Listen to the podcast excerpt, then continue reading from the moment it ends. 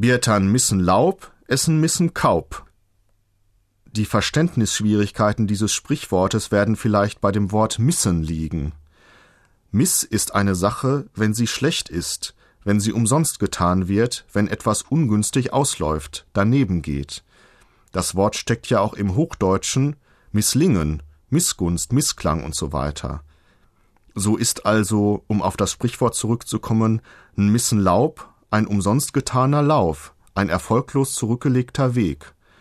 Doch der ist immer noch besser, essen missen Kaub, als ein ungünstiger, schlechter Kauf, über den man sich hinterher ärgern muss.